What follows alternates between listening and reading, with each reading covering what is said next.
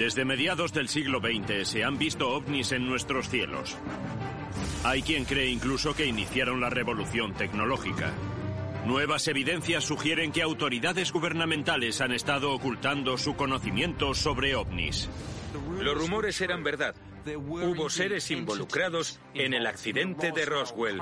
Extraterrestres que desde luego no eran humanos. Teníamos en nuestro poder un platillo volante. Primero creí que era un niño. La cabeza era diferente, los brazos eran larguiruchos, el cuerpo gris. Científicos y contratistas privados que han dado un paso al frente afirman haber visto seres alienígenas y naves extraterrestres. Uno de los hombres de la CIA le dijo a la gente que han jurado mantener el secreto, no podemos hacerlo público porque se desataría el pánico. ¿Es parte de una conspiración para ocultarlo a la opinión pública? Lo que tenemos es un patrón de secretismo, de tapaderas, de conspiraciones que nos impiden saber que hay extraterrestres que vigilan este planeta. Todo lo que nos han contado sobre los ovnis en realidad es verdad. Finalmente se revela la verdad. Estas afirmaciones son verdad. Estoy dispuesto a testificar ante el Congreso. Lo testificaré bajo juramento. Estoy preparado para ir al Congreso, para jurar que todo lo que les he contado y todo lo que hay aquí es la verdad. Gracias. Nuevas informaciones están transformando lo que la gente cree sobre las naves extraterrestres. ¿De verdad los ovnis están visitando nuestro mundo? ¿Oculta el gobierno los hechos? ¿Y se revelará la verdad cuando los científicos y responsables den un paso al frente en sus confesiones en el lecho de muerte? Testimonios de testigos. Documentos desclasificados. Encuentros con el ejército. Nuevos descubrimientos. OVNIS, la evidencia perdida. 7 de julio de 2003. 11 y 18 de la noche. Un vehículo de lanzamiento Delta II de la NASA despega desde Cabo Cañaveral, Florida. A bordo viaja un rover de exploración llamado Opportunity. Su destino, Marte. Cuando la NASA lanzó el rover Opportunity, lo hizo proyectando su visión a largo plazo para averiguar todo lo posible sobre Marte. Marte podría ayudar a la ciencia a desvelar el misterio de la vida en el universo. ¿Es posible que la vida comenzase en Marte en un momento dado? ¿Es posible que haya vida allí ahora mismo? Nadie lo sabe. El 25 de enero de 2004, seis meses después del lanzamiento, la Opportunity aterriza con éxito cerca del ecuador de Marte. Inmediatamente el rover se pone a trabajar y a enviar imágenes. Oficialmente, la misión del rover es recoger datos geológicos y buscar señales de agua. La NASA tiene la idea de que debemos seguir al agua, porque toda la vida que conocemos en la Tierra necesita agua en forma líquida para existir. Así que vamos a otros lugares donde pueda haber agua. Pero algunos investigadores creen que el rover tiene una misión secreta. Buscar vida que la NASA ya sabe que existe. Yo creo que todas las misiones a Marte que ha emprendido hasta la fecha la NASA están completamente controladas por los protocolos de seguridad nacional de los Estados Unidos. De modo que si encontrasen algo inusual o interesante, yo creo que no informarían al resto del mundo. La NASA sabe mucho más sobre Marte de lo que nos cuentan. Yo creo que saben que hay una civilización avanzada que en el pasado floreció en Marte y que ya no existe. Para eso son estas misiones. Originalmente los científicos de la NASA anticipaban una misión de solo 90 días. No se esperaba que sobreviviese a la dureza del terreno. Y no se confiaba en que el rover superase las famosas tormentas de polvo que pueden envolver al planeta durante semanas. Pero curiosamente, tras más de una década, el Opportunity sigue a pleno rendimiento. Un hecho que desconcierta a algunos expertos. Algo fascinante del rover Opportunity de Marte es que originalmente pensaban que duraría unos tres meses. Bien, 12 años después sigue funcionando. Es prácticamente imposible que algo que ha sido diseñado para durar unos meses dure 12 años sobre la superficie de otro planeta. Esas cosas no pasan. De modo que algo muy interesante está pasando con el Opportunity. El misterio de la longevidad del Opportunity se acrecienta con una serie de autorretratos. La primera foto muestra al rover de Marte cubierto de polvo, y dos meses después aparece limpio y reluciente. Desde la superficie marciana se envían fotos que muestran que ese rover ha sufrido lo suyo. Y de repente distribuyen una imagen en la que está limpio, en la que parece que lo han limpiado. Es algo que no tiene explicación. La NASA sostiene que las partículas con carga electrostática de las tormentas de polvo ayudaron a limpiar el rover. Hay personas en la comunidad ovni que han dicho, mirad, esto podría ser una evidencia de que hay algún tipo de carga electromagnética en la atmósfera de Marte y de que tal vez es lo que hace que el rover Opportunity de Marte siga funcionando. Estas personas afirman también que esto es una evidencia de que en su momento Marte fue tal vez una base extraterrestre, que allí había tecnología y que tal vez se trataba de un lugar donde hacer escala en el viaje a la Tierra. Algunos investigadores han sugerido la posibilidad de que el rover haya sido equipado en secreto con tecnología militar ultra avanzada, que tal vez sea originaria de un mundo lejano. Creemos que una parte de los fondos reservados mundiales se utilizan para desarrollar tecnología extraterrestre y la NASA está enviando ahora misiones a Marte. ¿Qué significa eso? ¿Significa que la NASA está usando de alguna manera tecnología extraterrestre en la misión rover para ampliar su vida útil más allá de lo que debía durar? Es muy posible. Los expertos en ovnis creen que el rover de la NASA obtiene energía no solo del Sol, sino también de otra fuente más abundante pero oculta que emana del propio planeta rojo. Y como prueba, apuntan al concepto del sistema de energía planetaria sin hilos, concebido por una de las mentes científicas más brillantes de comienzos del siglo XX, Nikola Tesla. Tesla tenía grandes ideas. Todas eran revolucionarias. Y creo que si hubiésemos continuado con su visión de la física, la ciencia y el electromagnetismo, hoy estaríamos en un lugar diferente en nuestra sociedad y en nuestra cultura. El trabajo de Tesla ha tenido impacto en toda la ciencia. Fue un revolucionario. Su trabajo en electricidad fue fundamental para todo lo que hacemos con la electrónica hoy en día. Nacido en 1856, Nikola Tesla fue un inventor, ingeniero eléctrico y físico estadounidense, conocido fundamentalmente por haber diseñado el sistema eléctrico de corriente alterna moderno. Pero Tesla fue famoso también por concebir otra fuente de energía eléctrica innovadora, a la que llamó Sistema Mundial sin hilos. Una de las grandes ideas de Tesla era extraer energía de la atmósfera y utilizarla para hacer funcionar cosas. Y alguna gente dice que eso es exactamente lo que pasó con el rover Opportunity de Marte, que de alguna manera estos paneles solares fueron capaces de extraer carga electrostática de Marte para hacer funcionar el rover, de modo que no se paró después de tres meses, como estaba previsto, ¿Existe entonces alguna conexión? ¿Es la misma tecnología de la que Tesla hablaba hace tantos años? Era muy brillante. Tenía muchas ideas sobre electricidad sin hilos y sobre cómo transmitir la energía de un lugar a otro sin que interviniese ningún otro medio ni hubiese pérdida alguna de energía eléctrica o potencial. ¿Es posible que la durabilidad y longevidad del rover se basen en una tecnología que Tesla desarrolló hace más de un siglo? Y podría no ser una coincidencia que cuando Tesla falleció a los 86 años, su trabajo fuese confiscado por el gobierno. Cuando Tesla falleció, el gobierno confiscó todos sus papeles. Eso debería bastarnos para imaginar lo brillantes e innovadoras que eran las ideas de Tesla. El FBI saqueó su casa. Se llevó todos los documentos que encontró. Eso es evidente. Hablamos de uno de los genios más grandes que han existido.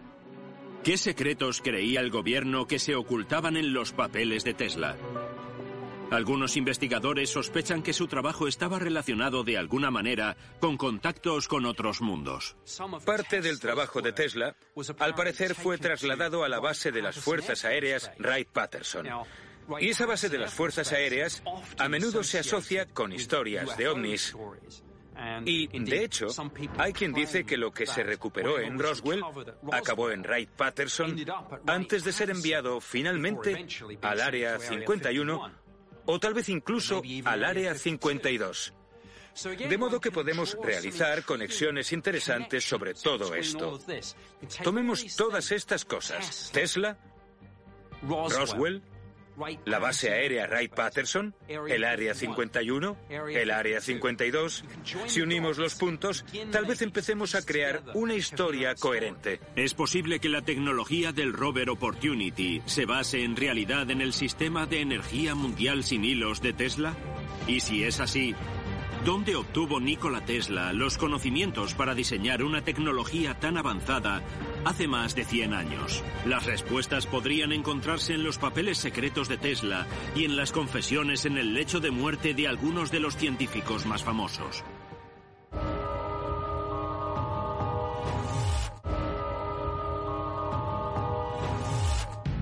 Algunos investigadores creen que existe una relación entre los avances en la ciencia y el fenómeno ovni, y que las pruebas apuntan a una conspiración gubernamental. Hay preguntas sin respuesta sobre el rover de Marte, Opportunity. ¿Cómo logró prolongar su esperanza de vida, fijada en 90 días, en más de una década, y seguir funcionando en el duro entorno marciano? Los investigadores de ovnis sospechan que las respuestas podrían estar en uno de los científicos más brillantes, Nikola Tesla. Creen que los inventos de Tesla y el extraordinario rendimiento del rover podrían estar relacionados con tecnología alienígena. Tesla era un científico. Ha sido catalogado en ocasiones como uno de los mayores héroes científicos anónimos de todos los tiempos, como un genio loco. Sea cual sea su etiqueta, a veces es conocido como el héroe olvidado de la electricidad, fallecido en un relativo anonimato. En 1901, tras décadas de investigación en el campo de la electricidad, Tesla diseñó y construyó la Torre Wardenclyffe en Shoreham, Nueva York.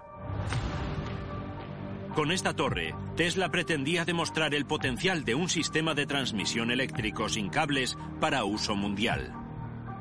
Su plan era utilizar la inmensa reserva de energía eléctrica renovable que sostenía que se encontraba latente en la atmósfera de la Tierra.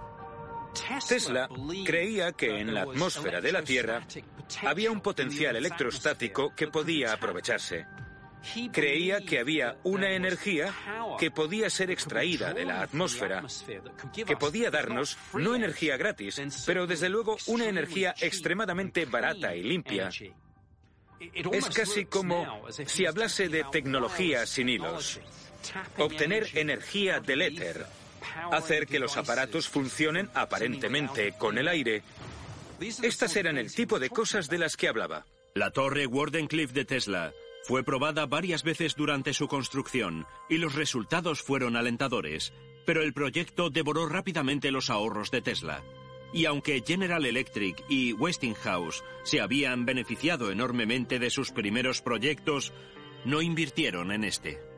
Y en 1906, Wardenclyffe fue abandonada. ¿Podría haber una relación entre la investigación de Tesla sobre energía planetaria y el Opportunity de Marte? Que, según creen los investigadores de ovnis, podría haber captado energía eléctrica de la atmósfera del planeta rojo? Y si así fuese, ¿cómo podría haber desarrollado Tesla conceptos tan avanzados hace 100 años? Tesla a veces comentaba su método de trabajo y decía que recibía lo que él denominaba flashes de inspiración era un poco críptico sobre el origen de esa inspiración. Pero algunos de sus comentarios casi implican que estaba en contacto con otros mundos, que tal vez a través de la telepatía o de otros medios había recibido mensajes de otros planetas. Él comentaba que creía que le habían guiado telepáticamente o de otro modo otras inteligencias. Y era algo que creía firmemente a medida que pasaban los años. ¿Quién soy yo para decir que Nikola Tesla no tenía comunicación con extraterrestres si él mismo lo creía? Tesla decía que estaba en comunicación con entidades extraterrestres, con seres de Marte. Es totalmente posible que dijese la verdad. Y yo creo que dada su trayectoria y sus ideas y pensamientos, su forma de pensar, es totalmente posible que hubiese sido influido por fuerzas exteriores. ¿Podría esto significar que parte del trabajo de Tesla fue resultado de contactos extraterrestres? Los investigadores creen que la respuesta podría encontrarse en los documentos de Tesla confiscados por el gobierno. Algunos de los documentos de Tesla trataban sobre su trabajo en la base de las Fuerzas Aéreas Wright-Patterson. Wright-Patterson a menudo se asocia con el accidente de Roswell, se dice que fue allí donde se guardaron los restos inicialmente. ¿Significa eso que Tesla trabajó con elementos del gobierno en tecnología extraterrestre? ¿Formaba parte de un programa para estudiar por ingeniería inversa la tecnología extraterrestre? Cuanto más ahondamos, más nos convencemos de que podría haber algo de eso. Ayudaron los documentos de Tesla al gobierno de los Estados Unidos y a la NASA a desarrollar tecnología avanzada de origen extraterrestre como sugieren algunas personas.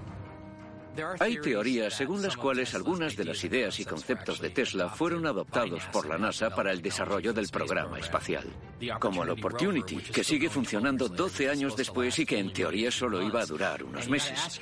Y tenemos que preguntarnos cómo ha estado generando su energía todo este tiempo. Obtiene electricidad de la propia atmósfera. Tesla tenía todo tipo de ideas exóticas que podrían haber sido incorporadas a las células solares y a los sistemas eléctricos del rover Opportunity. Un respaldo a la teoría de que el gobierno y la NASA han dedicado décadas a conspirar para desarrollar tecnología extraterrestre son los testimonios aportados por altos mandos militares e ingenieros aeroespaciales que compartían un conocimiento de las capacidades de ovnis y extraterrestres y que hicieron público al final de sus vidas. Hay personas que tenían puestos muy sensibles, por ejemplo, que estaban expuestas a información relevante sobre el fenómeno ovni y algunas de ellas han hecho lo que podríamos denominar una confesión en el lecho de muerte para contarlo todo. Una de esas confesiones en el lecho de muerte es la ofrecida por Walter Haut, ex oficial de las Fuerzas Aéreas. Walter Haut era el oficial de prensa en el aeródromo de Roswell que escribió la nota de prensa original que recibieron los medios en relación a la captura de un platillo volante. Aquí vemos por primera vez el testimonio de Walter Haut grabado por el Disclosure Project, un grupo de investigadores de ovnis en el que habla sobre la nota de prensa de Roswell. La historia que yo redacté me la transmitió casi al pie de la letra el coronel Blanchard para comunicar que teníamos en nuestro poder un platillo volante. Había sido encontrado en un rancho al norte de Roswell. Me dijo, quiero que la entregues a los periódicos y emisoras de radio locales inmediatamente. Misteriosamente, al día siguiente el ejército se retractó de esa declaración. Dijeron, no, no, no, no tenemos un disco volador, no tenemos un platillo volante, es un globo meteorológico. Y Walter Haut, en su confesión en el lecho de muerte, dijo que no creía que aquella nota de prensa fuese legítima. Creía que la intención original era básicamente tapar un segundo accidente ocurrido aproximadamente a 50 kilómetros. Yo creo que se ocultaron un montón de cosas pero no puedo verificarlo. Además de este vídeo, Walter Haut firmó también una declaración jurada en 2002, cuyo contenido solo se reveló después de su muerte en 2005. Escribió que se sentaron a una mesa a la que trajeron buena parte de lo que había caído en Roswell. Él pudo tocar el material. Tuvo la ocasión de coger algunos trozos de metal en la mano y decía que básicamente recuperaban su forma original. Aquello no era tecnología creada por el ser humano, según Walter Haut. Su testimonio en el lecho de muerte fue sí, los rumores eran ciertos. Hubo seres involucrados en aquel accidente. Describió que había visto a aquellos seres que aparentemente habían muerto a consecuencia del accidente y los describió como pequeños, casi del tamaño de niños. Bien, esto es interesante porque concuerda con el testimonio del director de la funeraria local de la época, Glenn Dennis, que dijo que la funeraria recibió una llamada desde la base de Roswell pidiendo ataúdes de tamaño infantil. De modo que allí se produjo, como se ha dicho desde siempre, el accidente de una nave extraterrestre. Las extraordinarias confesiones en el lecho de muerte de Walter Haut conmocionaron a la comunidad ovni. Pero no ha sido el único.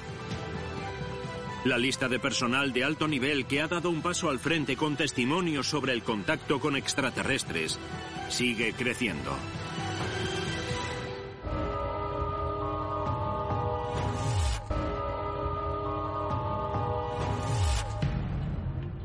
Durante décadas, el gobierno de los Estados Unidos ha ocultado todo lo que sabe sobre el fenómeno ovni.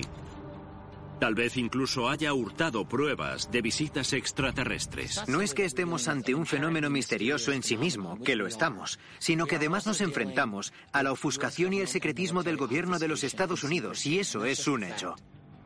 Las autorizaciones de seguridad de alto secreto de los Estados Unidos son inflexibles.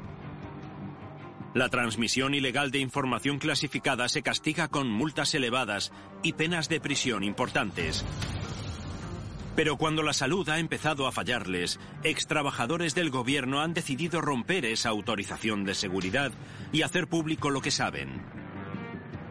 Una de esas historias la protagoniza Ben Rich, ingeniero de prestigio y exdirectivo de Lockheed Martin.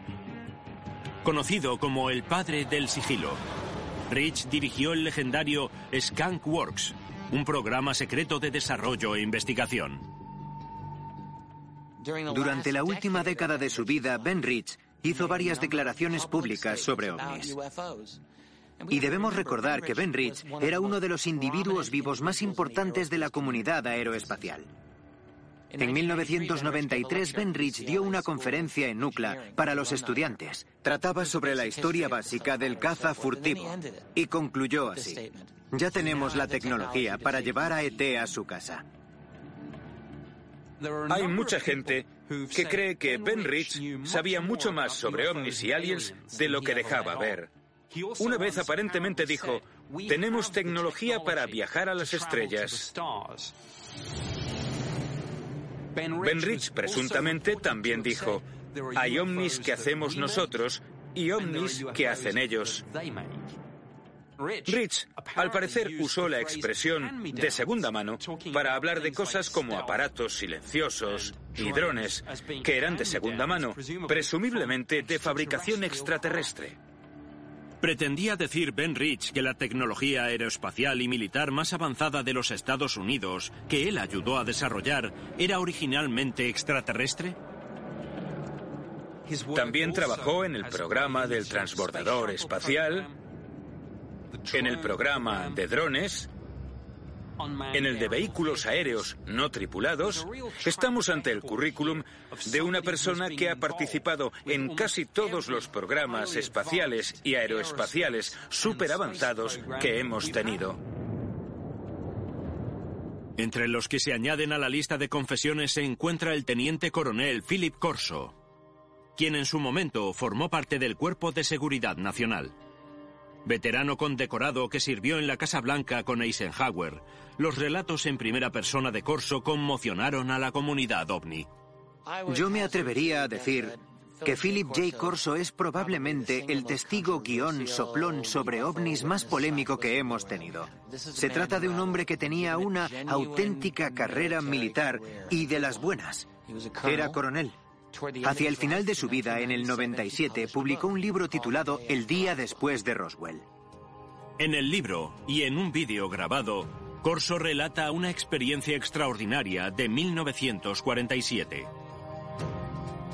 Cuando trabajaba como oficial de servicio en Fort Riley, Kansas, afirma haber visto el cuerpo sin vida de un extraterrestre apenas unos días después del famoso accidente del ovni en Roswell. Llegaron cinco camiones de un aeródromo de Nuevo México. Llegaron de la base aérea. Me dijeron que tuviese cuidado porque iba a haber algo muy sensible. Me preguntaron si quería verlo. Sí, claro, veámoslo. Primero pensé que era un niño porque era pequeño. Entonces le miré la cabeza. Fueron apenas unos segundos porque volvieron a taparlo. Y la cabeza era, era diferente. Los brazos eran larguiruchos, el cuerpo gris. En aquel momento yo no sabía qué era. En 1961, Corso se convirtió en jefe del área de tecnologías extranjeras del Pentágono. Cuando llegué a investigación y desarrollo, heredé informes, informes de alto secreto del Hospital Walter Reed. Allí había un laboratorio que nosotros financiábamos y que hizo las autopsias para nosotros. Según Corso, las autopsias detalladas en los informes eran de cuerpos extraterrestres recuperados en Roswell. Cuando vi el cadáver, no sabía qué decir. Posteriormente recibí los informes de las autopsias que habían hecho los expertos, nuestros propios expertos. Los habían abierto, el cerebro también, y el cerebro era diferente. La mayor parte del cuerpo era diferente. No tenían nariz, ni boca, ni orejas ni riego sanguíneo, no tenían sistema digestivo, ni órganos sexuales. Nos lo guardamos para nosotros, solo algunos lo sabíamos. Nos ajustamos la gorra y seguimos trabajando. En su libro, el antiguo oficial del Pentágono revela también las funciones de su puesto en el área de tecnologías extranjeras. El coronel Corso dijo que su trabajo consistía en dispersar lentamente hacia el sector privado, hacia las grandes empresas, alguna de la tecnología alien que se había conseguido a lo largo de los años, empezando por Roswell en el 47, pero siguiendo hasta nuestros días. El resultado de ello fue el chip de circuito integrado, la fibra óptica, las gafas de visión nocturna, los láseres, las protecciones de Kevlar. Corso dirigía el área de tecnología extranjera, pero en ese contexto, Corso decía que extranjero significaba extraterrestre. Philip Corso relató también cómo habían entregado tecnología extraterrestre a una unidad del sector privado de alto secreto. Si sacas esta tecnología del gobierno y la llevas al sector privado, haces un par de cosas. Primero, dificultas la supervisión del Congreso. Segundo, la proteges del alcance de la ley de libertad de información. De modo que hay ventajas evidentes en sacar estos proyectos altamente clasificados del paraguas gubernamental. Cuando dábamos la información, la dábamos insistiendo en que se quedasen las patentes. Pero también exigíamos algo a cambio, que nos asegurasen información para aumentar la competitividad del ejército. La idea recurrente de las personas que hacen esas confesiones en su lecho de muerte es que la ayuda ha llegado de otra parte. No hemos llegado hasta este punto de tecnología avanzada sin la intervención de otros y sin su ayuda a lo largo del camino. Para los investigadores de ovnis queda todavía una pregunta. Si el gobierno oculta realmente pruebas que apuntan hacia un contacto alienígena, ¿cuánto tiempo planean ocultar la verdad? Pensar que esta mentira puede durar para siempre es de una estulticia supina, en mi opinión. Acabará sabiéndose.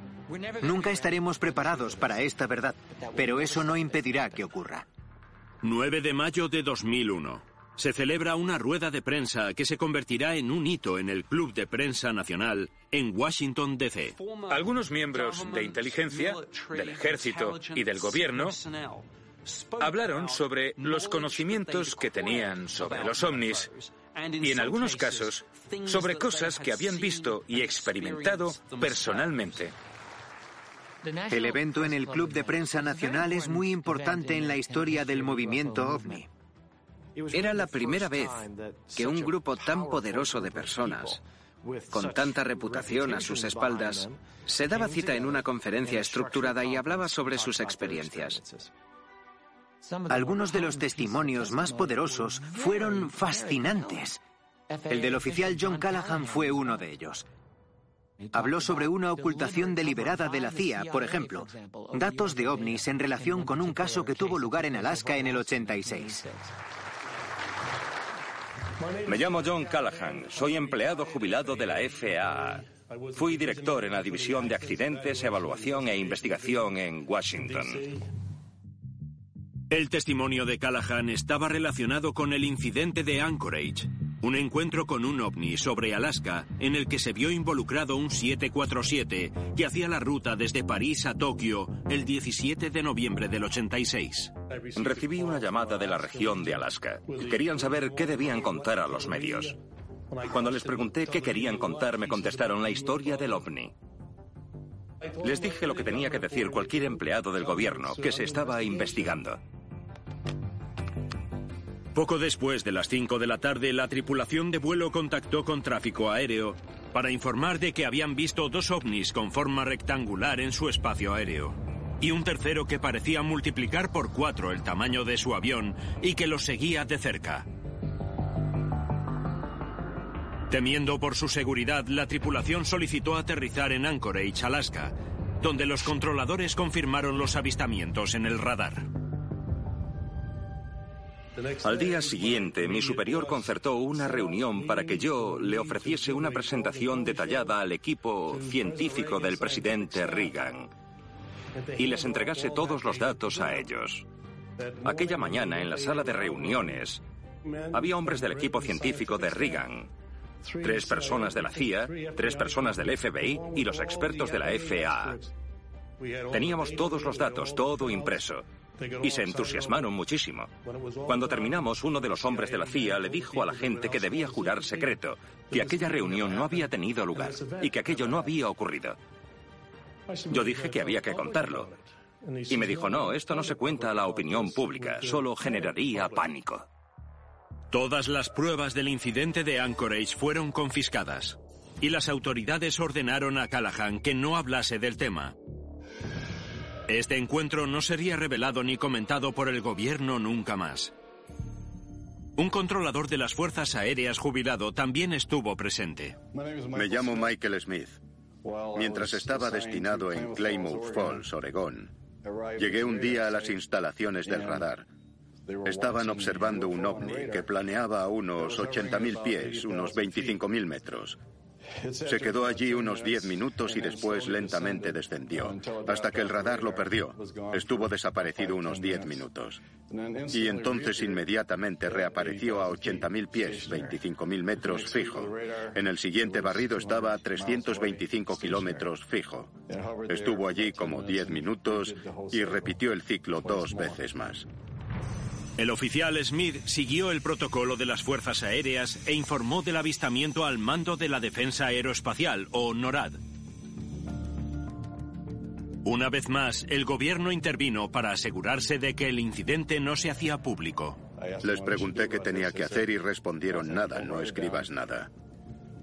Y no lo comentes, solo debe saberlo quien lo necesite. Uno de los testimonios más dramáticos fue el del oficial Dan Willis, que manejaba documentos de alto secreto para la Armada. Yo trabajaba en la sala de códigos de la base de comunicación naval de San Francisco. Tenía una autorización de seguridad para el manejo de material extrasensible y encriptado de alto secreto de nivel 14. En 1969 recibí un mensaje prioritario de un buque que se encontraba en Alaska clasificado y secreto. El barco decía haber visto un objeto elíptico, entre rojizo y anaranjado, muy brillante, de aproximadamente 20 metros de diámetro. Salió del agua y salió disparado hacia el espacio a unos 12.000 kilómetros por hora.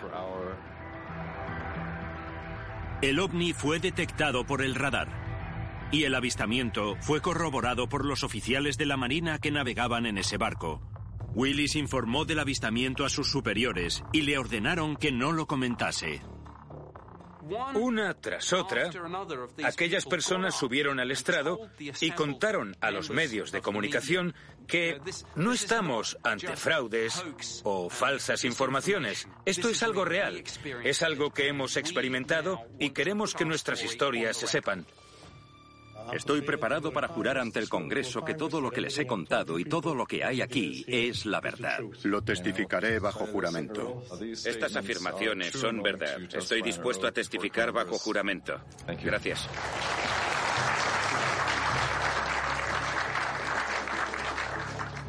¿De verdad estamos dispuestos a creer que todos estos individuos profesionales, distinguidos, acreditados, con décadas de experiencia en toda una variedad de agencias, subieron allí para mentir? Yo creo que no. Si entendemos que todas estas personas tienen una gran credibilidad, que tenían acceso y que cuentan historias de varios secretos diferentes que nos oculta el gobierno a diferentes niveles, momentos y maneras, lo que vemos es un patrón muy consistente de secretismo, de ocultación, de conspiración del gobierno de los Estados Unidos para que no sepamos que los extraterrestres están visitando este planeta. Cuando la prensa comenzó a informar sobre los increíbles testimonios ofrecidos, la opinión pública empezó a prestar atención.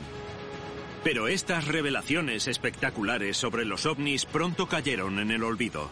Trágicamente, unos meses después, ocurrió el 11 de septiembre, y todo esto, de repente, dejó de ser noticia. ¿Cómo reaccionaría la sociedad si se demostrase finalmente que los ovnis existen?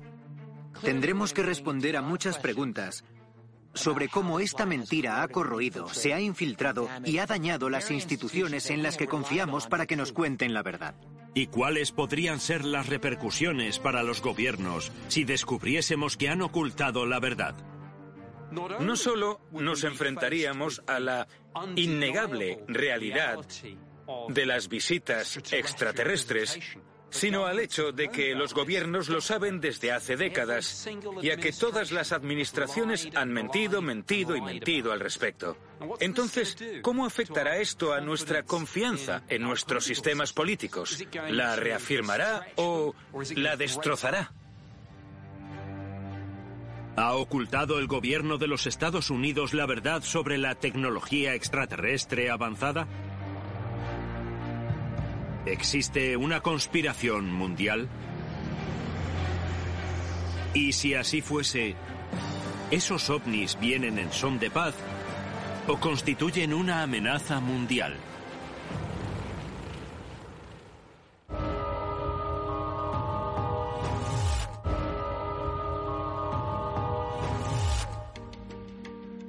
Los investigadores de ovnis sostienen que las confesiones en el lecho de muerte de científicos y personal militar son prueba de la existencia de extraterrestres y creen que el contacto alienígena podría tener implicaciones graves para la seguridad. Aunque no todo el mundo está convencido. Para defender sus afirmaciones, los investigadores recurren a los relatos antiguos de visitas extraterrestres. Creen que algunos de los textos sagrados más venerados del mundo contienen indicios de contacto extraterrestre. Muchas de las religiones mundiales hacen referencia al fin de los tiempos o a un día del juicio final. Versiones del Armagedón o del día del juicio final se encuentran en escrituras cristianas, judías e islámicas.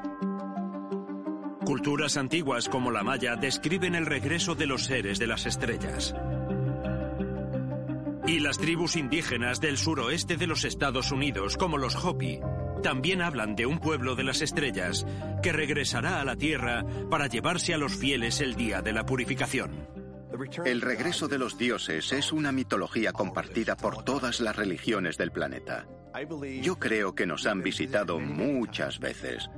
Nos han vigilado y observado. Y creo que de vez en cuando vuelven para traernos sus conocimientos. ¿Quiénes son estos dioses? ¿Son seres extraterrestres? Pero es posible, como creen algunos investigadores, que estos relatos antiguos no sean simplemente una prueba de que los ovnis son reales, sino que conllevan una advertencia implícita. Si vuelven, ¿volverán en gran número? Es muy probable que sea así. Y si lo hacen, ¿significa eso que todas esas profecías que nos han ido contando a lo largo de la historia son ciertas?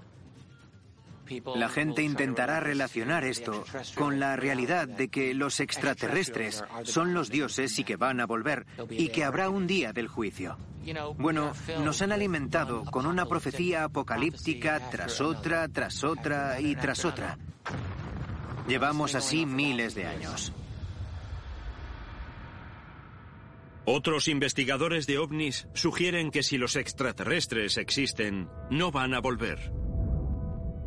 Porque es muy probable que nunca se hayan ido. Es bastante lógico pensar que cualquier civilización extraterrestre tecnológicamente avanzada y con una inteligencia superior se guíe por algo semejante a la primera directiva. Es el argumento antropológico. Quieren estudiar a la raza humana, pero no interactuar con ella para no contaminarla como sociedad. No es diferente de lo que los antropólogos y científicos hacen hoy en día aquí, en el planeta Tierra. ¿Es tan difícil concebir que otros puedan estar haciendo algo similar con nosotros? Pero ¿y si algún día los ovnis regresan en masa? ¿O deciden revelar abiertamente su presencia para que todo el mundo los vea? Es interesante especular qué pasaría si de repente ocurriese un fenómeno masivo, innegable, de ovnis sobrevolando ciudades importantes, incluso aterrizando. ¿Tiene el gobierno algún plan de guerra para una invasión extraterrestre? Nos dicen que no, pero a mí me resulta inconcebible que alguien en alguna parte no haya pensado en algo como necesitamos un plan por si acaso. Algunos investigadores creen que el plan para combatir una invasión extraterrestre ya existe. Es innegable que el gobierno tiene un protocolo de actuación, tanto si eres astronauta como si estás en la estación espacial, si vuelas en una lanzadera o si eres piloto, desde luego que hay una política que define cómo será esa interacción. Tenemos una capacidad muy limitada. Nuestros cerebros funcionan de manera concreta. Somos peces en un estanque. Nuestro estanque es una realidad espaciotemporal.